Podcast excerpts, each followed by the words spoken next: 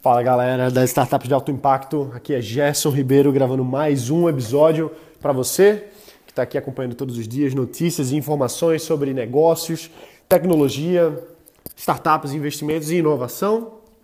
Estou aqui hoje, vamos gravar agora esse episódio focando no nosso livro que estamos lendo juntos, que é o Persuasion do Robert Cialdini. Robert Cialdini que é um é, best-seller aí do New York Times, ele que escreveu o livro Armas da Persuasão, um livro excepcional para qualquer empresário, qualquer empresária que quer aprender mais sobre persuasão, influência e, enfim, vender mais e conseguir mais seus objetivos. Quando a gente sabe como influenciar as pessoas, a gente consegue atingir o que a gente quer de forma ética, lógico. E agora o Robert Cialdini lançou, faz, hum, acho que não faz nem dois meses, que ele lançou Persuasion. Eu estou com uma, uma cópia aqui, eu comprei agora nos Estados Unidos. Livro muito bom e a gente vai avaliar aqui o capítulo 3 e 4 desse livro. E assim, você, você enxerga muita coisa nisso o tempo todo. Hoje, por exemplo, eu tive é, num evento aqui com o secretário de de educação do, do governo do estado de Pernambuco, e inclusive o, o governador também, aqui no mesmo evento, no lançamento de um novo programa do governo. E quando você começa a perceber, por exemplo, como é que a atenção é utilizada para dar foco em algumas coisas, você começa a perceber como, como uma campanha eleitoral, por exemplo, se desenrola melhor ou pior, dependendo de como são mostradas as coisas. Isso não é necessariamente uma coisa ruim, mas é como as coisas são. E, por exemplo, essa, essa campanha que foi feita hoje, ela mostra o foco do governo em educação. O. Conversei bastante com o secretário, que tem uma visão muito interessante, principalmente para startups, inclusive, porque o programa é de ensinar crianças e jovens a serem desenvolvedores de software desde o ensino fundamental. Então, sem falar que o projeto é bem interessante do secretário, está em, tá em funcionamento, chama-se Pernambuco Coders, né? fazer novos coders, desenvolvedores de software aqui no estado de Pernambuco. E assim, por que eu estou fazendo essa comparação? Porque hoje eu prestei muita atenção nisso por conta do livro do, do Robert Cialdini.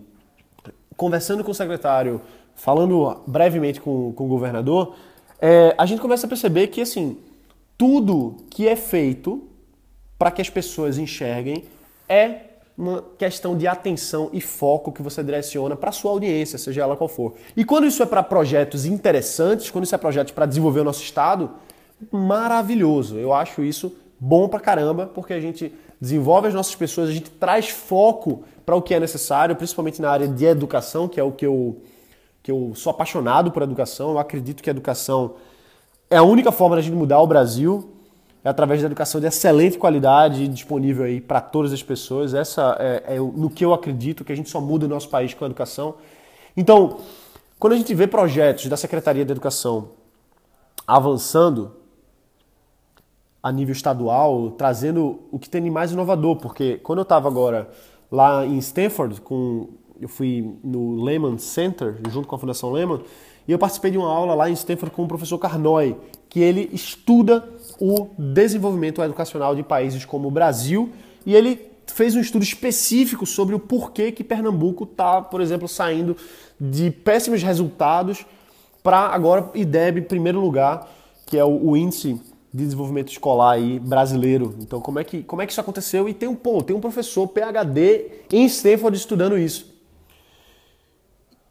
Então, eu acredito muito nessas coisas. A gente tem que dar foco, tem que dar atenção no que vai construir a nossa nação para os próximos meses, anos e décadas. Então, isso é foco. É focar em educação. E quando a gente tra trata de foco e atenção, é justamente o que a gente vai avaliar aqui no terceiro e quarto capítulo do, do Persuasion do Robert Cialdini. E o capítulo 3, o título do capítulo 3, para você ter noção, é a importância da atenção é importância.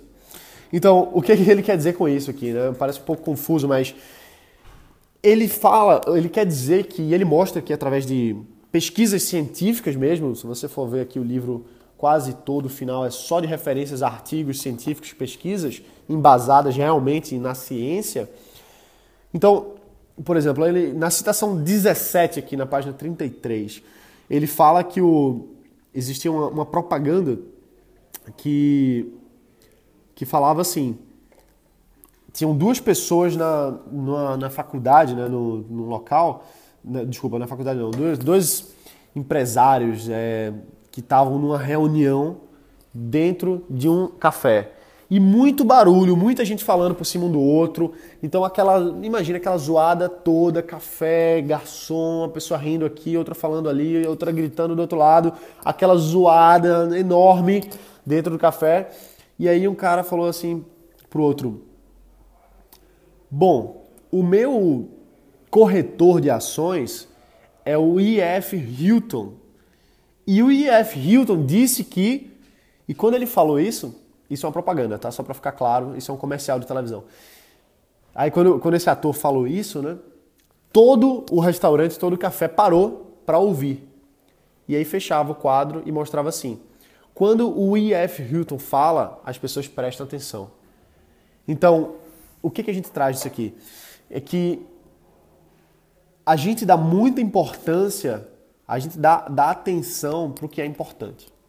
A gente dedica as nossas coisas quando é importante uma coisa. Então você para tudo para ouvir uma pessoa específica falando.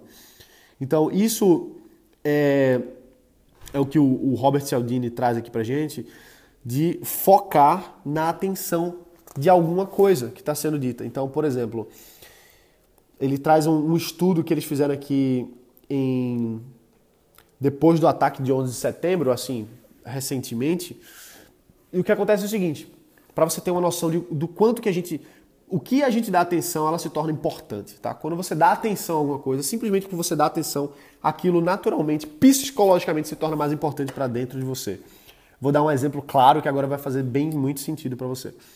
Eles fizeram um estudo antes é, depois, desculpa, depois do que aconteceu no, no 11 de setembro, eles fizeram um estudo anos depois que o seguinte, quando chega perto da data de 11 de setembro, que as mídias todas fazem uma retrospectiva do que aconteceu, as vítimas, as famílias, isso acontece e as pessoas tendem a, a, ter mais, a dar mais atenção a isso porque a mídia traz isso. Então você presta mais atenção, uma coisa que a mídia está o tempo todo lhe mostrando.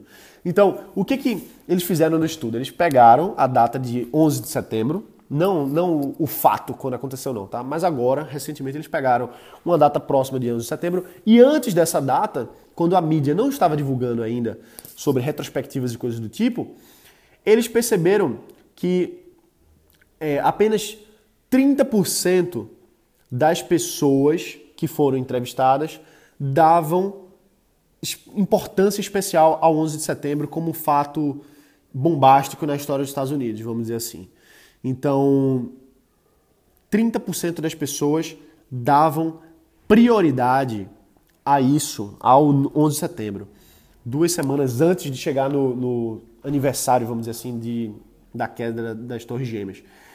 Quando estava durante o período de 11 de setembro, que a mídia estava divulgando muito, fazendo retrospectiva e tal, subiu para 65% o número de pessoas dizendo que o 11 de setembro foi o, o evento mais é, importante do ponto de vista trágico da história dos Estados Unidos. E quando passou mais aí, mais duas semanas depois, eles fizeram o mesmo estudo e perceberam que voltou de novo para apenas 30% dos participantes, dando importância especial a esse evento. Então o que, é que a gente percebe aqui? Eram 30% das pessoas que davam importância a esse evento, mas quando chegou perto do evento em si, a mídia trazia tanto aquilo que subiu para 65% o grau de importância que as pessoas davam para aquela, aquela, aquele fato. E depois que passou, que a mídia parou de falar daquilo, caiu para 30% de novo. Então, o que, é que a gente tira disso? O que a gente está sendo bombardeado, o que está na nossa atenção, aquilo ali se torna mais importante para a gente porque está fresco na nossa memória. Então, quando você quando você está tratando de, de atenção para o seu público, quanto mais você mostra alguma coisa, mais relevante eles vão dar aquela informação, porque eles simplesmente estão tendo mais acesso a ela, estão dando mais atenção e por isso ela se torna mais importante. Então, bom, é, continuando aqui, ele fala de algumas, algumas mudanças, por exemplo, de alguns testes que eles fizeram de em alguns sites aí nos anos 2000, é, que eles pegaram, por exemplo, um site bem simples que vendia móveis e eles fizeram um teste. Em um dos sites, eles mudaram o fundo do site, aquele site bem antigão mesmo, que não tinha nenhuma beleza, era só texto, botão e atrás um, um fundo. Então eles colocaram em um site desse o fundo com vendendo, vendendo mobília, né? Mobília confortável e tal. Em um dos testes, eles colocaram o fundo sendo nuvens. Várias nuvenzinhas. Bem brega, mas estava lá. Em outros, outro site exatamente igual, eles botaram o fundo do site sendo, sendo centavos, vários centavos. Então, simplesmente isso. E por conta disso, por conta dessa mudança aí, as pessoas estavam mais predispostas a pagar mais caro no que tinha nuvens do que no que tinha centavos. As pessoas pagavam mais caro simplesmente no site que tinha nuvens do que no site que tinha centavos. Por quê? Porque a atenção que elas davam àquela imagem ali, de forma imperceptível, elas não percebiam isso a nível consciente, ficava no inconsciente, mas elas percebiam que a nuvem trazia um, uma imagem de conforto, uma imagem de tranquilidade, e por isso elas estavam dispostas a pagar mais. Enquanto que no outro site, exatamente igual, mas que mudava e tinha centavos, ela começava a pensar em economia e queria pagar menos. Isso para o mesmo produto com a mesma mensagem. A única coisa que mudava era essa diferença no background. Outro, outro caso interessante aqui de, de atenção. A cidade de Munique, eu tive o prazer de morar um, algum tempinho em Munique, é uma cidade maravilhosa. Ele fala aqui que a cidade de Munique tirou o aeroporto do local onde ela ficava e mudou o aeroporto para ser mais afastado da cidade. E os níveis de resultados em testes escolares mudou nas crianças que moravam no, perto do aeroporto e para as novas crianças que moravam agora perto do novo aeroporto. Né? Então, o que acontece? Por conta do barulho de aeronaves, as crianças durante as aulas se distraíam mais, mesmo sem perceber, e tiravam notas mais baixas. Então, quando o aeroporto saiu de dentro da cidade, aquelas crianças que ficaram ali sem o aeroporto, sem aquele barulho, começaram a performar melhor. Enquanto que as crianças que moram perto da, do novo aeroporto começaram a ter notas piores por conta simplesmente do barulho. Então, por conta disso, é, hoje é uma política de ter implementações assim para tirar esse barulho nas escolas, né? ter, ter equipamentos que tirem na estrutura, na própria estrutura física da escola, equipamentos que tirem esse, esse ruído do avião para não ter é, esse barulho atrapalhar. Então ele fala aqui que o foco, a chave é manter o foco de forma unitária. Quando você está fazendo uma atividade, faça uma atividade só. Quando a criança está assistindo a aula, ela tem que assistir uma aula só. Então, ele inclusive mostra que testes de crianças em salas de aula que tem muitas, muitas informações, por exemplo. Quando tem muitas informações na, nas paredes, essas crianças tendem a performar pior do que quando está mais limpo o espaço, porque elas conseguem prestar menos atenção no professor na aula específica. E outra coisa também que ele colocou aqui é que em casos de turmas, as meninas das turmas, elas tendem a desenvolver habilidades de liderança e de desenvolvimento científico nos seus currículos melhor quando nos quadros das paredes da sala existem exemplos de mulheres que atingiram esses resultados. Então, cientistas mulheres, empresárias mulheres, líderes mulheres, as meninas tendem a demonstrar mais essas aptidões simplesmente por conta daquele elemento visual ali. Então,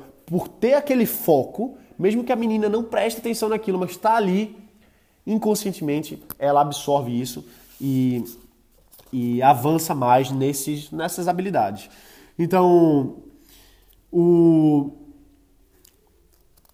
o Robert Cialdini ele, ele mostra muitos detalhes aqui. A gente pode, pode falar de várias várias coisas, mas aí a gente passaria o dia todo aqui lendo esse capítulo que é muito interessante, né? o, o capítulo 3. E bom, é, continuando um pouquinho aqui, para a gente passar para o capítulo. Só para a gente fechar o capítulo 3, é que a atenção que você dá a alguma coisa torna aquilo importante. Isso aí é a principal chave. Então, se você quer que a sua audiência, que seus clientes, que as pessoas ao seu redor deem mais importância ao seu trabalho, faça com que elas tenham mais atenção. Então, mostre mais, esteja mais presente, se mostre de fato para criar a importância dentro da cabeça dela.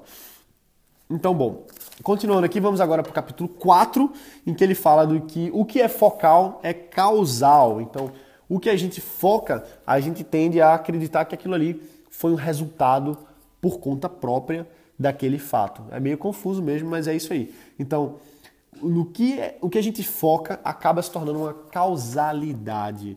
Então, por exemplo, aqui, é,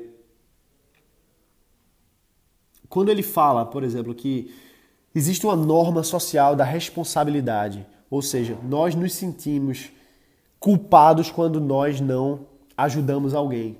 Então, se tem alguma pessoa em necessidade, nós nos sentimos obrigados a ajudar essa pessoa. Isso é a norma social que ele fala aqui, e quanto maior a pessoa precisa de ajuda, mais culpado nós nos sentimos por não ajudar ou enfim. Então, é, eles fizeram um teste aqui, foi um teste bem interessante, em que ele pegou uma fila grande, não foi o Robert Cialdini que fez isso, mas um outro cientista, ele mostra isso aqui. É, eles fizeram um estudo no Harvard Business School, o economista Felix Oberhauser G. Então, pegou várias filas, várias filas de banco, por exemplo, em que a pessoa chegaria lá e iria pedir para furar fila. Então, ela oferecia um dólar, por exemplo. Ó, oh, deixa eu, deixa eu furar a fila aqui por um dólar, porque eu preciso muito. Então, quando ele oferecia um dólar, metade das pessoas deixava. 65% das pessoas deixava quando ele oferecia 3 dólares. E 75% ofere... aceitava quando ele oferecia 5 dólares para furar a fila e 76% aceitava quando ele oferecia 10 dólares para furar a fila. Só que o detalhe aqui é que nenhuma delas aceitava o dinheiro. Mas elas pensavam assim, pô, se ele está querendo pagar 10 dólares para furar fila porque ele realmente deve precisar muito. Então, isso é uma questão de que a gente se sente obrigado a ajudar outras pessoas em em necessidade, mesmo que a gente não cobre por isso, é ajudar mesmo, né? Então ele, ele mostra isso aqui pra gente. Então, bom, é, o, ele, ele mostra no Robert Cialdini que ele, ele vem falar pra gente que a gente dá atenção nesse, nesse foco e isso faz com que a gente pense que aquilo ali teve, existe uma, uma, uma consequência para aquilo. Então, por exemplo, quando você foca, quando a pessoa foca ali na fila de que ah, essa pessoa está querendo furar a fila por algum motivo, você conclui sem saber exatamente que ela tem alguma necessidade. Então, é importante você ter essa questão do foco, de que, de que ângulo você enxerga. E para a gente fechar esse capítulo aqui, eu vou trazer uma, uma explicação que foi praticamente metade do capítulo, eu vou resumir aqui, mas que é muito perigosa, inclusive, em que ele mostra que durante interrogatórios pessoas inocentes são presas por fazerem, por, por darem testemunhos, na verdade, e se entregarem à polícia, assumindo terem cometido crimes que elas não cometeram. Então, eles fizeram, gravaram várias, é, várias vários suspeitos de crimes grandes, alguns que eram inocentes, outros que eram culpados, para entender isso. Então, algumas pessoas assumiam ser culpados sem ser, de fato. Então aconteceu um caso aqui grande com um americano chamado um americano chamado cadê aqui o tá bom enfim já já volto pro nome do, desse americano que ele foi preso julgado sentenciado por ter matado a mãe e ele assumiu ter matado a mãe mas ele não tinha matado a mãe ele não tinha nada a ver com isso mas por conta de como foi feito o interrogatório, ele começou a acreditar que tinha sido realmente feito, que ele teria cometido aquele crime que ele não cometeu. Então, o que, o que tem de mais interessante aqui é que a forma com que você grava a entrevista em vídeo dá a entender que aquela pessoa é culpada ou inocente, dependendo do ângulo em que é, que é gravado. Então, por exemplo, se você coloca a câmera por cima do ombro do entrevistador, o foco fica no entrevistado. Então dá uma impressão maior de que ele seja culpado. Enquanto que se a câmera tivesse invertida, ele aparentaria ser inocente. Então é por isso que ele traz um caso aqui também de duas pessoas que observaram a mesma interação entre um homem e uma mulher, que eles estão ali discutindo que filme eles vão ver, e no final eles decidem ver um filme, e as duas pessoas que estavam assistindo essa discussão, uma diz assim: Ah, poxa, a mulher ganhou a discussão. E outro cara diz: Não, não, quem ganhou a discussão foi o homem.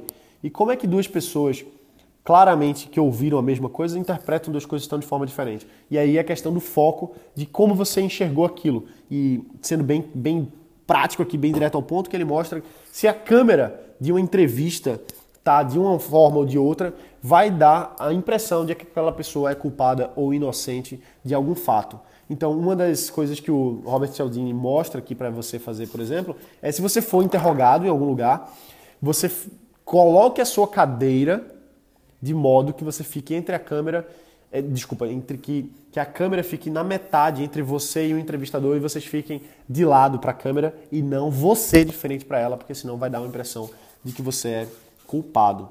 Então, bom, tem muita coisa para ser analisada aqui. Na verdade, tem conceitos interessantes que não são triviais de entender, inclusive. Essa questão da causalidade não é tão simples assim.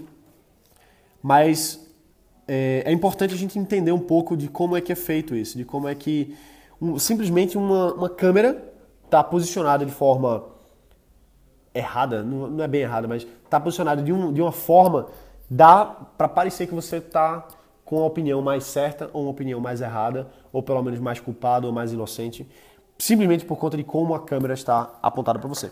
Então, bom, esses são, foram, são dois capítulos difíceis até de, de absorver, não é tão, tão trivial assim, mas quando a gente entende como funciona essa, essas armas aqui, da, essas formas de, de persuasão simplesmente por você colocar a cadeira de um lado ou colocar a cadeira de outro, por exemplo, faz com que as pessoas vejam você de uma forma diferente. Então é interessante a gente avaliar um pouco isso e entender como é que funciona. Beleza? Então amanhã tem mais, amanhã é sexta-feira. Sexta-feira é dia da gente falar sobre tendências. Vamos estar falando aqui sobre algumas tendências. Eu vejo você amanhã. Esse episódio acabou ficando bem grande. Esses dois capítulos são muito interessantes e difíceis até mesmo de, de colocar em palavras, vamos dizer assim. Tem que absorver mais. É isso aí, pessoal. Um abraço, bota para quebrar e a gente se vê aqui amanhã. Valeu!